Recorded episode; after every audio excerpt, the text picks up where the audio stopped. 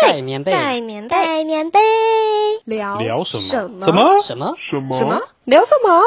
聊聊电影啊！Hello，欢迎收听盖棉被聊电影。好，其实今天不不应该用这个开头，因为今天聊的不是一部电影。诶，我想一下要怎么定义今天这一集。应该说，今天要聊的是一个地方，一个好难定义哦。它可以说是一个空间，一个嗯休闲场所，也可以说是一个展览。对，好，我们姑且就先说它是一个空间好了。先说一下，为什么今天不是聊一个聊一部电影呢？既然都说这个频道是盖棉被聊电影了，那怎么会不是电影呢？好，因为就是我八月初的时候去了这个地方，然后我就觉得哇，这个真的太太酷了，太值得推荐了，所以我就把它，我就想说一定要做。一集来介绍我，我我一开始没有想要把它做成 podcast 啊，我一开始想说，不如就写一篇文章之类的来介绍这个地方。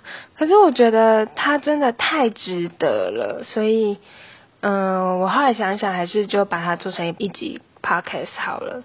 其实我原本在规划这个 podcast 频道的时候，我就想说，诶，应该不会只局限在电影这一类上面，因为以我这三心二意的个性，应该就是介绍个几部电影，我就会又想要去做别的。对，那虽然说频道名称是叫盖棉被聊电影，但我觉得要看懂一部电影，其实一定不只是看电影本身这一件事情而已，一定还要再搭配其他的，像是。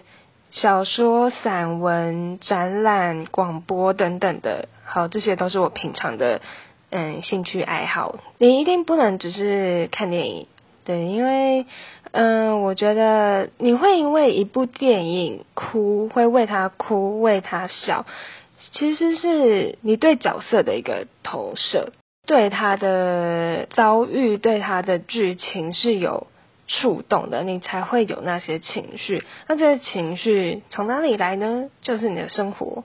嗯，所以其实创作这个 podcast，嗯，虽然名称是这样，但是其实真正想要聊的是以电影为出发的日常生活，不只是电影。就像今天要聊的，不只是图书馆，是不是转的很硬？但其实这这不是为了转场，这是真心的，好吗？好，反正今天要聊的就是这个，诶，算是空间吧。这个地方叫做不只是图书馆。我相信大家这一两个月在各个 FB 啦、Instagram 等等的社群平台，都可以看到很多好友网美们，就是在疯狂打卡这间不只是图书馆。那它其实，在松烟已经开很久了，只是今年经历了四个月的修缮，那在七月一号重新开馆，就变得超级不一样的。然后整个风格、室内装潢等等都跟以前有很大的差别，然后也变得很有特色，所以这一两个月整个就是又爆红起来。我觉得说它是图书馆会有一点点误会啊，因为怎么说呢？因为我们想象、我们印象当中的图书馆可能是一排一排的书架，然后很高大的那种书架，然后里面很多书。然后你要说它很整齐嘛，好像也没有，因为你都会就是有那个序号，但是你都会找不到书，大家都乱放。然后很多的国高中生会在里面 K 书啦等等的。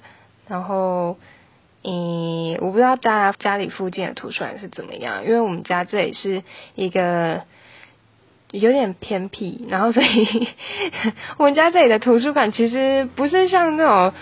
总图啊什么的那种很很很高大什么的，然后设备多齐全，其实没有。我们这里的图书馆就是一个分馆，小小的分馆。但是我我觉得也还不错啦，对啊，就是现在的什么网络的那种跨馆调阅什么都很方便，所以有一间小小的图书馆也很蛮够的。我没有在抱怨，很怕被打。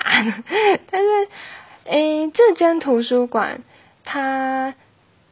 诶，没有没有办法让你凭着什么图书证还是身份证什么的，让你把里面的书借出来。它不能借书，所以你要说它是图书馆嘛？我会我会比较倾向觉得它像是一个嗯书展的感觉，因为他的书蛮它的它这里面的书蛮有主题性的，就是设计类的藏书。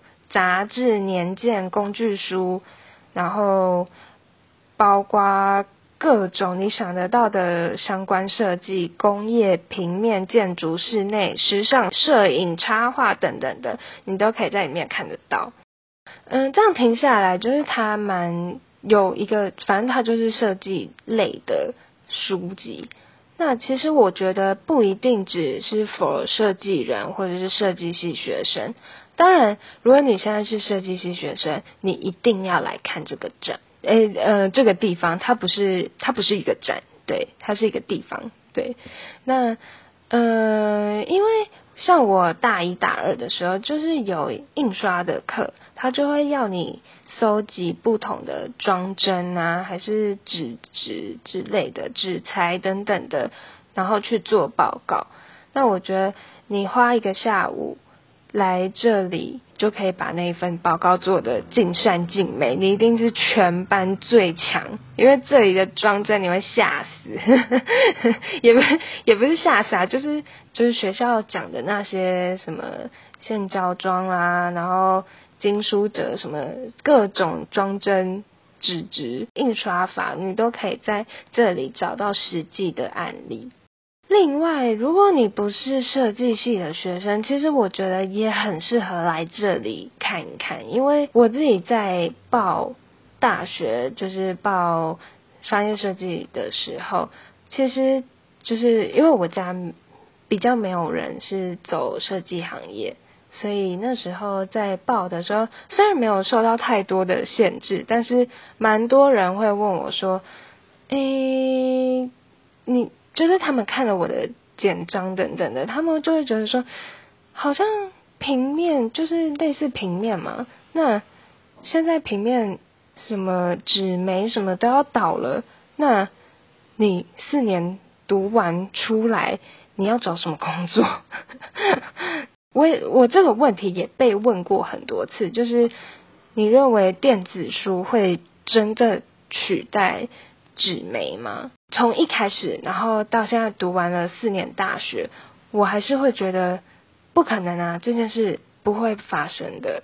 对，即便现在，嗯，你可能说做实体杂志，然后实体 CD 专辑等等的都比较难，比起以前那个销售量，可能真的不如以前，但是那种价值是不可能会消失的，即便。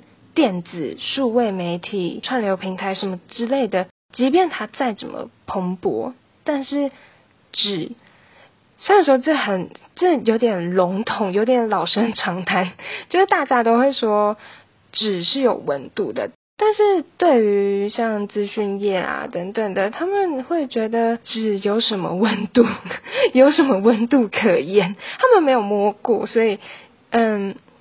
会不知道我们所说只有温度是一个什么样的事情？那如果你也抱有这样子的疑问，就是觉得说电子书跟纸媒会不会有一天就是纸媒就消失了等等之类的问题？如果你有这样子的疑问，我觉得你就超适合来这一趟，你就可以看到所谓的印刷到底。贵在哪里？啊，很适合设计系的爸妈们。如果你家里有 有儿子女儿是读设计系的，你就可以来看这个这个地方，就是知道他们必知道也跟贵在哪。不是说印刷到底贵在哪里？为什么必须花那么多钱？就是可以看一下现在的装帧书籍，然后甚至是杂志等等的，它可以做到什么样的程度？那虽然说我刚刚说它蛮不像图书馆的，但是它完完美美的体现了它不只是的精神，就是一个 not just 的经营理念。因为它除了书，然后还有包括很多的设计展览，还有讲座都会在这里办。现在它重新装潢之后。整体我觉得它比以前来说更适合办讲座、展览之类的空间。它的重新规划是以一个大澡堂的概念去设计的。那它的设计原因不只是因为说，其实它现在的位置是以前的松烟澡堂，有一个惊喜对比的象征。然后更重要的是。嗯，阅读它其实是一个算是一种沉浸式的活动，所以你必须要把身心都静下来，你才能好好的去享受书籍的世界。因为毕竟文字不比图片影像来说，文字是没那么直觉性的东西。那泡澡也是一样的。泡在浴缸里，你整个身心灵都会处在一个非常放松的状态。所以以前来到这里，松烟澡堂是属于把身体洗干净，然后达到一个身体心灵的放松。那现在人来到这里，就是泡在一个书海的概念，也是达到一个身心灵都有一个进化的过程吧。好啦，现在要来说一下它整体的环境设计，分了三大区。你从买票一进来就会先到呃泡书区，那它其实是一个呃很像游泳池 SPA 的那种概念。整个空间的中间有一个长方形的凹洞，嗯，那个凹洞就是做了两阶的阶梯，围绕着一圈。然后有做书籍的那种收纳，所以你就是坐在那里，就很像泡在书海里的概念。所谓的游泳池，那个池子里面，那个池子里面就是有除了管着一圈的座位，然后还有一张一张的单人的小圆桌。那你再看一些比较重的。年鉴啦，或是杂志等等，你就可以放在那个小圆桌上，那书就比较不会坏掉，然后你也可以比较省力。它这个区域其实就是设计成一个 for 讲座的空间，所以你可能要去之前，你最好查一下他的粉丝专业。嗯，如果有办讲座的话，他可能就会在上面写说，哦，今天的泡书区不开放的资讯。那这种下沉式的阅读空间跟一般的讲座舞台，我觉得这个设计真的很棒，因为这样子的空间其实就是让讲者和参与者是没有距离的，没有一个舞台和座位区的隔阂，而且全部人都在有点像刻意隔出来的一个空间里，会让整个氛围凝聚在那个池子里面。不管是讲者还是参与者，我觉得都会更投入。好，我们以就是游泳池的概念来说的话，所谓的岸边，它是以两层柜去靠墙，就是四周这样子都是两层柜去设置。柜子的上方就差不多到腰部吧，上面都是摆一期一期不同的当期杂志，柜子里面就是摆过期的杂志，它的四周就都是。一家一家的杂志这样子，所以它的杂志量其实是很足够的。像一些蛮常见的杂志，嗯，Shopping Design。Design 三六零等等的都可以在这里找得到，然后还有一些国内国外等等的双月刊都可以在这里找得到。我觉得以便利性来说，这里是帮你整理的很好，你不用在各个网站去搜，可能在二手、在博客来等等的，你不用自己去在那一直搜几月份的哪一本。嗯，如果是以 CP 值来说的话。这里绝对是超值的，因为很多的设计杂志其实是以双月刊出版，那它就会做的很精致，那很精致就会不便宜，可能一本就要六七百块。你花一个下午的时间，然后可能门票钱几十块，你就可以在这里找到很多很多很多本的六七百块甚至几千块以上的杂志，超值的好吗？好，这段闲话是 for 特定族群，就是 跟我同校的、同校同系的学弟妹们，就是，嗯，好像大二吧，编排课，就是老师会叫你去收集很多的杂志，然后也是做成报告，这是组作业。然后那时候我们为了这堂课，就是要去各个网站去买二手的杂志，因为真的很贵啊，一本杂志。嗯，虽然说是主作业，但是因为你不只要买一本，对，所以大家这样子平摊下来，差不多一个人也要，诶，就是买一本的价钱。那我们那时候就是一直去什么虾皮啦等等，去看有没有那种一次卖四五本的那种杂志卖家。嗯，就是有点麻烦。那如果你那时候就是有有这个 图书馆的话，我们就直接在这里做作业就好了。好啦，就是一个超推的。再来，你从泡书区经过一个小门，就会进入到另外一个空间，是澡堂区。那澡堂区的设计跟泡书区就很不一样，它是。一个弧形的半圆空间，那在那个空间的中间有一个半圆的立体的澡池。那这个澡池和泡书区就很不一样，因为泡书区是一个下沉式的一个凹洞，但是澡堂区它是一个立体的，算是跨入式的澡池。所以它因为它是立体的东西，它是立体突出地面的，那它的。高度差不多就在我们的腰腰间，那视线范围它就适合作为是一个展览的空间。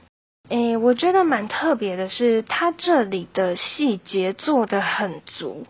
泡书区那边是作为比较像是日式的那种木质地板，然后给人一个很温馨的感觉。澡堂区这边，它墙壁和地板都是做成瓷砖，所以比较像是浴室的概念。那浴室就会有一些像是排水孔啦，还有诶花砖等等的旧式的花砖。那它这里还是走一个复古风，毕竟中烟澡堂这里是古迹，所以走一个复古风算是蛮合理的啦，不是不算是跟风，对。我觉得蛮合理的，所以它这里的空间包括花砖，然后还有旧式的窗户，还有一些保持干燥的那种游泳池的小标语，那种红框的小标语都会在这里看得到。所以你进到这个空间，你就会觉得好像进到一个大型的浴室。然后就觉得很凉，你 就很想很想觉得哦，可以来冲个凉之类的。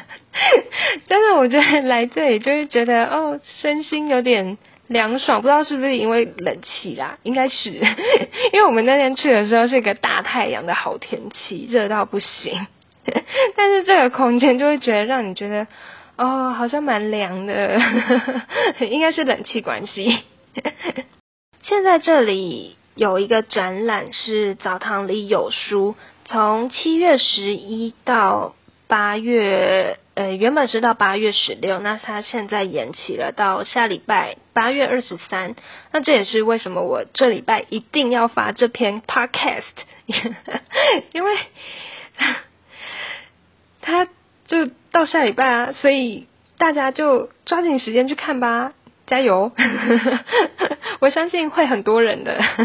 那它这中间其实都有一系列，嗯，关于这一个讲这个展览的很多的讲座等等的。那这个展览主要就是在说它，嗯，修缮之后这一整个系列的空间设计啦等等的，收纳了各个设计师的精选藏书。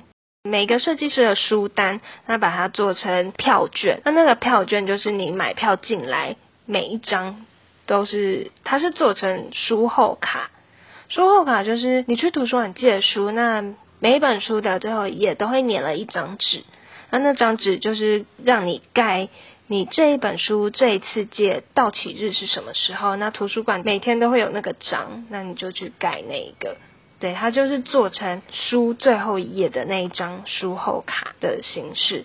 它有很多个样式，很多种 layout，不同的色彩。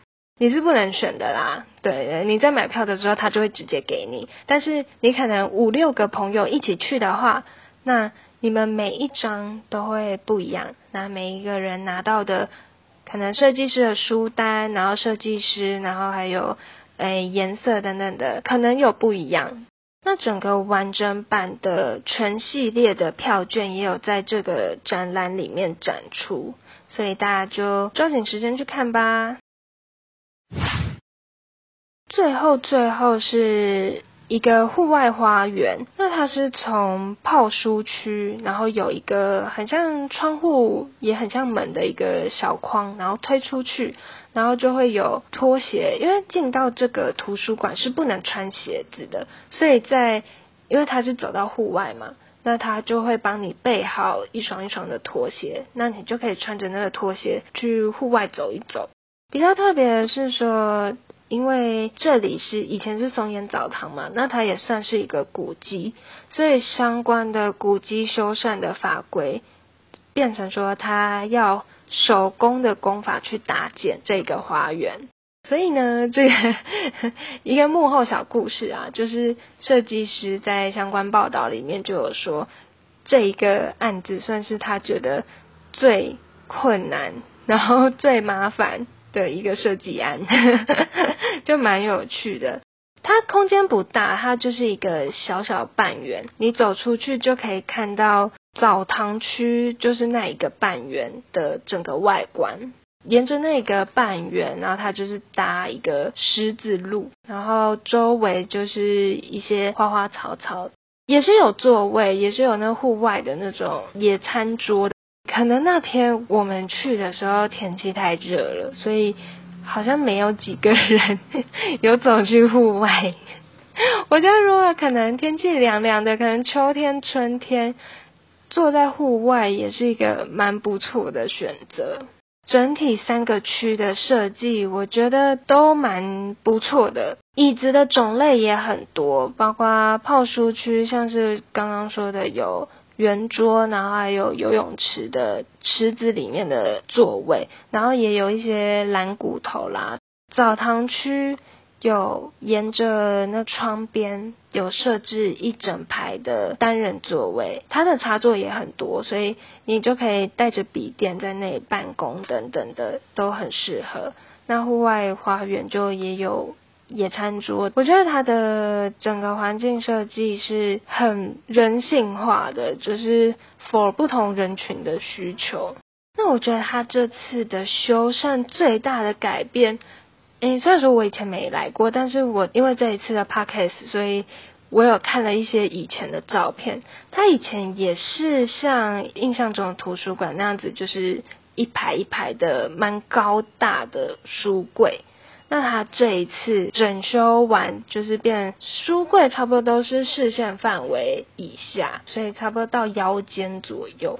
我自己身边蛮多朋友都是说，他们没办法进到图书馆，因为他们会很想要大便，对，好像这是一个诶强迫症，听说。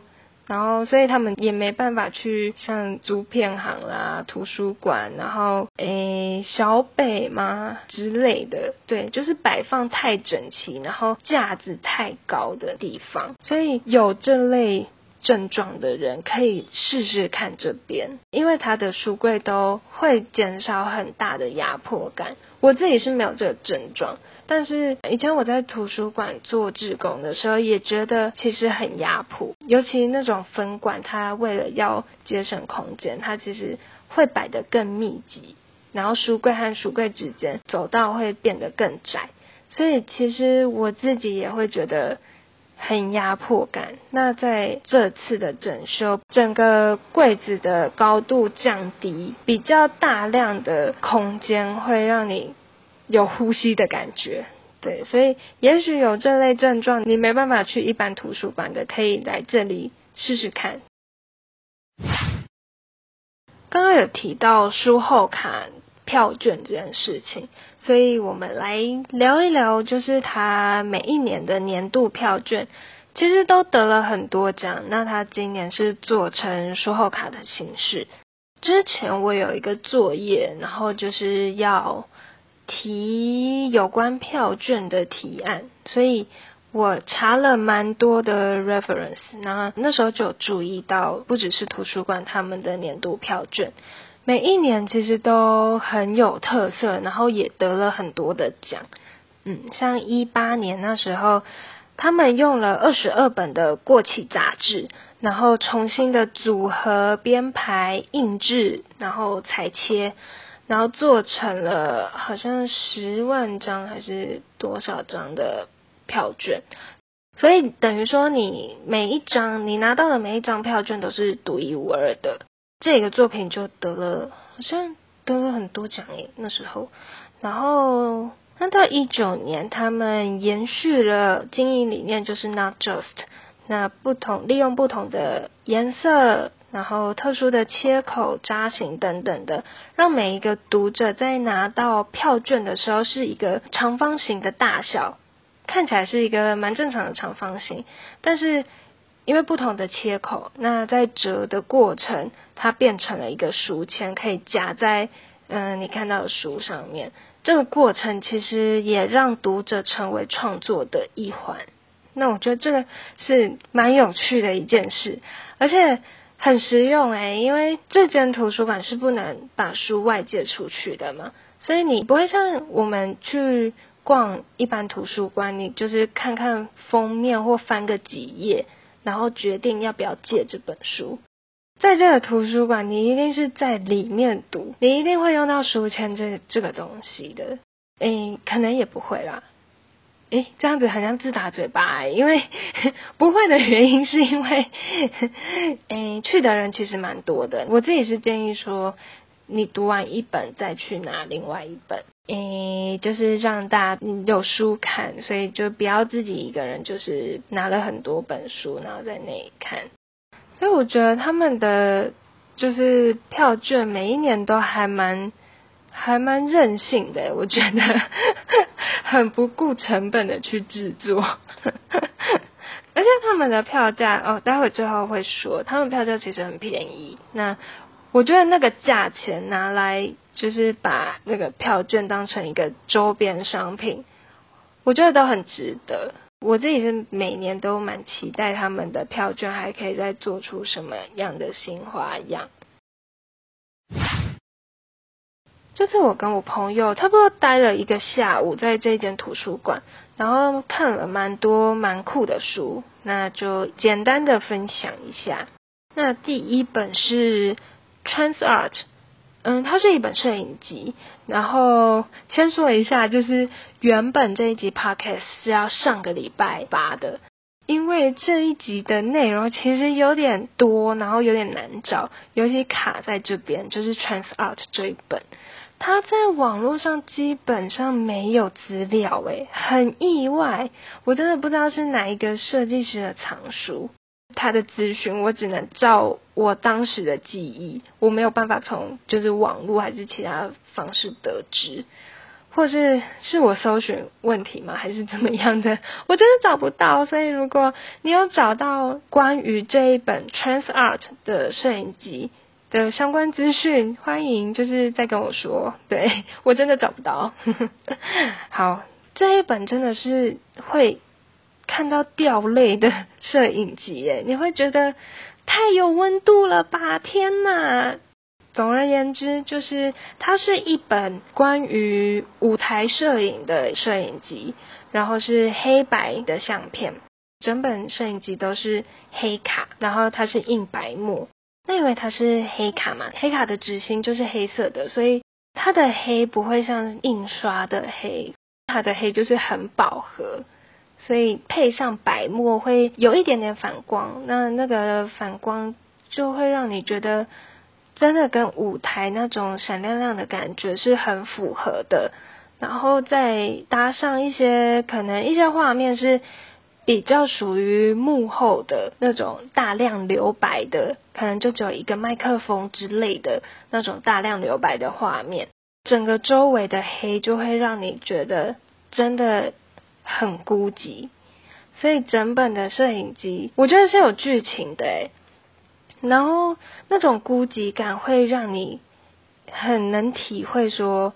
很多歌手都会说，他们在开完演唱会，可能昨天很大家很嗨呀什么的，在台上很热力四射什么的。那下了台，隔天他们再回到那一个场馆看的时候，可能那个 T bar 什么海报什么全部都拆掉了，舞台也拆掉了。其实那种，嗯，那是一个很。不真实的感觉，很像昨天是一场梦嘛什么的，那个心情反差，他们都会觉得很算悲伤吗？还蛮嗯荒凉吧，孤寂感。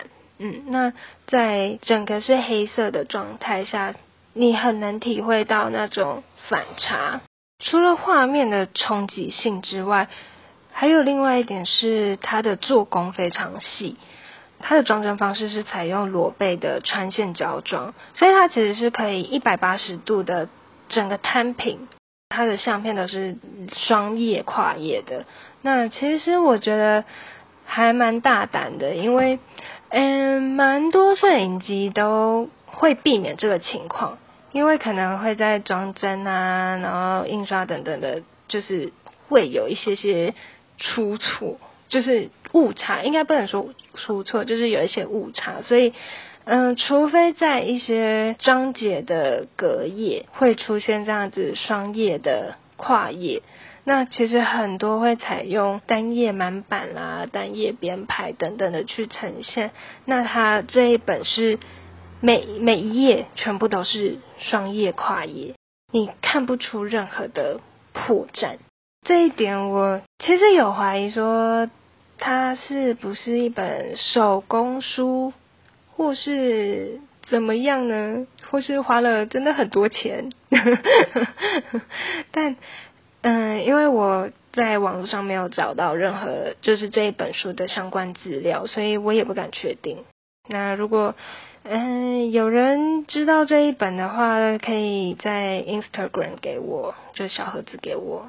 嗯，总之呢，这一本嗯摄影集可以算是我目前看到的摄影集最让我感动的一本，不管是它的嗯画面，然后视觉性，然后整体的呈现的功法等等的，都让我觉得真的很很值得。但是这么值得的情况下呢，我居然找不到任何的资讯，所以其实也不用问我说这一本是哪一位摄影师，因为我真的找不到，我也不知道。就是我们真的就像一个一闪而过的缘分，希望未来还有机会再相遇。接下来说的几本书都网络上都有资料，嗯，所以。嗯，喜欢的可以再去网络上搜集看看。另外一本也是一本嗯摄影集，然后是我不确定是不是这样念，Koan K O A N，摄影师是陈潇一，好像是一位中国人，中国摄影师。然后我我们那时候看到的时候，他蛮蛮酷的，是在一个盒子里面，然后。盒子打开来，它是一个很长形的长方形的，然后你会先看到它很浮夸的 书书封，是用一个应该是亚克力做的书封和书底，然后它是金书折的方式，我觉得蛮酷的一点是，诶，我第一次看过摄影机是用金书折，因为是金书折嘛，然后正反面你其实每一页。它是小张小张的相片去组成的，没有一页是满版的，所以小张小张的情况下，你可能这一页是两张，那一页是一张，然后有些是跨页等等的，其实每一张都代表了一个风景但是一页的经书者又是另外一个拍法，又是另外一个感受，对，就很酷。然后他这一本也是一个黑白全黑白的摄影机，就是那时候我当下看的时候，其实我有点看不太懂，因为它蛮抽象的，但是大概能看得出来是风景类的。我后来就是有在网络上找到资料，它的做工也很复杂，但它的复杂点在于说，它的它是以相片摄影的相片出来之后制成版画，然后再以黑色油墨去印制。他自己好像本身也是一个版画大师，所以这一本不管在装帧上还是。画面的排法上都蛮不同于一般的摄影机。另外是一本立体书，然后书名叫做《雀之舞三百六十度立体书》，是浮世绘大师葛饰北斋的作品。它的装帧方式跟我刚刚第一本说的 Trans Art 是一样的，是裸背的穿线胶装。它算是三百六十度展开。然后展成一个圆一个圈，好像雀之舞就是日本的一个传统舞蹈，然后它就是模仿麻雀的姿态去组成的一一个传统舞蹈，所以它这一本书就是以这样子三百六十度一圈，然后去画每一张都是不同的舞蹈的姿态，这样转一圈其实很像我们以前玩的那种快翻的那种小漫画。但他现在把它一张一张取出来，然后围成一圈的概念，你可以把它当做一本书去收藏，然后也可以把它当做一个装饰品，蛮酷的。最后，最后要来讲一本算是工具书，那它的书名是《单路一点五》，取台语的谐音“单楼”，有十八个品牌，然后总共七十二个实际案例的包装。工具书吗？我觉得可以，你可以把它当一个杂志来看啊。因为说工具书有点有点小严肃，但其实它里面没那么严肃，包括收录了相关的设计理念啊，然后还有品牌，然后我觉得蛮酷的是它蛮不藏私的，它把核心的展开图也放在里面了。嗯，里面的品牌都是蛮耳熟能详的，像一些。茶叶的啦，然后还有老洋方块酥，这一个是我跟我朋友都蛮惊讶的一点，因为它收录了蛮多老洋方块酥之前做过的节日推出的一些纪念性包装，然后那些包装的视觉然后核心都很不老洋方块酥，就是很新颖，然后你会吓到，你会想说，哼，这是这是老杨。真的说是哪一个国外的巧克力品牌，我都相信，很特别，很特别。然后里面包括谷物类的、啊、蜜饯类的、啊、酒类啊，什么都有。